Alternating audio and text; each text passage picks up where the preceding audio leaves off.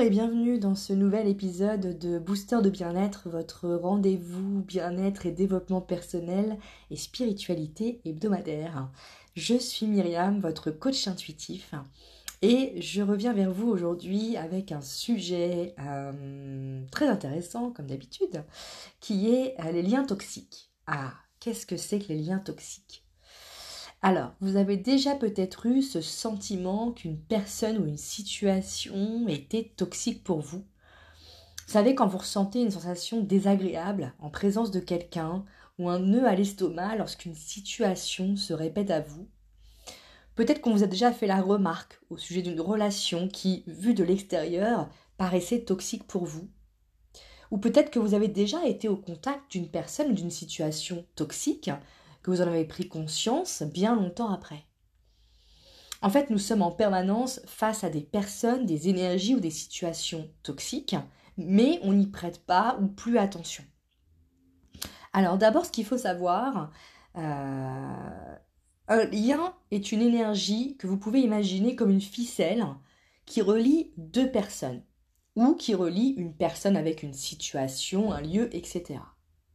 En fait, chaque fois que vous entrez en relation avec une personne, un lieu ou une situation, vous créez un lien invisible. D'accord? Cette énergie que vous pouvez visualiser comme une ficelle. Ce lien peut devenir inconfortable, douloureux, malaisant, voire même destructeur dans certains cas. Et votre corps physique peut être alors en souffrance, vous pouvez vous sentir très fatigué parce que vous êtes plombé par ce lien. Alors, comment on reconnaît une personne ou une situation toxique? D'abord, les personnes. Ce qui est difficile avec les personnes, c'est l'affect et le type de relation que vous entretenez. Il est tout à fait possible d'avoir un lien toxique avec une personne de votre famille, parents, conjoints, conjointes, frères, sœurs, etc. Euh, c'est pas parce que la dite personne vous est proche qu'elle est bonne pour vous. En fait, il s'agit surtout d'identifier à quel moment ça devient désagréable pour vous et quelle est votre limite de tolérance par rapport à ça, voyez?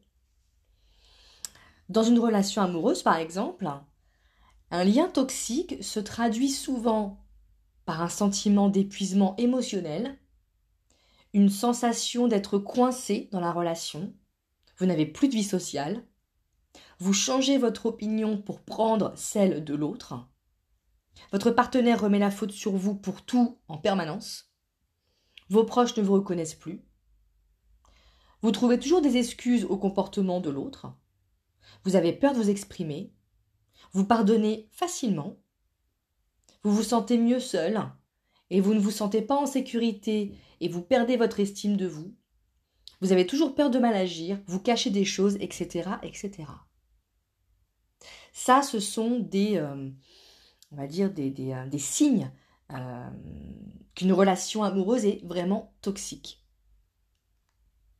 Dans une relation professionnelle, c'est sensiblement la même chose, à la différence que là, on ne parle pas d'affect, mais de conscience. Vous savez, la fameuse conscience professionnelle. Celle qui vous pousse à faire des heures pas possibles, à accepter que votre boss vous parle mal ou vous manque parfois de respect, à pas prendre votre pause déj pour finir une tâche. Euh, quand votre collègue tire la couverture sur lui d'un travail que vous avez réalisé à deux, quand votre responsable refuse votre demande de congé alors que vous avez modifié vos vacances pour l'arranger l'été dernier, etc., etc. Là aussi, on parle de liens toxiques. Mais en dehors de l'affect, c'est la conscience qui prend le relais là. À titre personnel, il m'est arrivé de vivre une relation toxique amicale. C'est-à-dire que euh, pendant plusieurs années, sans m'en apercevoir, une amie euh, que j'avais depuis l'enfance, euh, eh bien notre lien, notre relation est devenue toxique. Alors peut-être que je voulais pas voir, hein, parce que j'aimais mon amie, on avait grandi ensemble et je pouvais peut-être pas concevoir que nos chemins se séparent un jour. Mais au fil des années, je me suis rendu compte qu'elle devenait de plus en plus possessive, qu'elle avait du mal à concevoir que je puisse avoir d'autres amis et en être proche. Tout devait tourner autour d'elle. Et puis je m'y retrouvais plus en fait dans ses actes, ses décisions, ses paroles. Et notre amitié si précieuse et pourtant très ancienne est devenue toxique. Nos chemins se sont alors séparés. En fait, une relation toxique, elle vous sèche de l'intérieur, elle vous consume à petit feu, elle vous fait perdre peu à peu votre personnalité, votre essence, finalement votre âme. Et là, vous ressentez un appel fort de votre âme, justement. Elle vous crie de sortir de cette relation en vous envoyant des signes d'alerte pour que vous puissiez vous y reconnecter. Et si vous ne prêtez pas attention aux émotions qui vous traversent, en présence de cette relation toxique, votre âme en souffre. Et forcément, quand l'âme souffre, cela se répercute sur le corps physique. Alors on peut développer des maladies, des maux, des douleurs, de la fatigue, en fait. Se libérer d'un lien toxique, avant tout, c'est accepter. Et ça, c'est le plus difficile.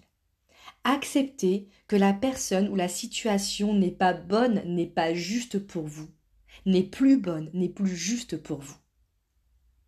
C'est souvent l'étape la plus difficile, mais accepter, c'est le début de votre libération.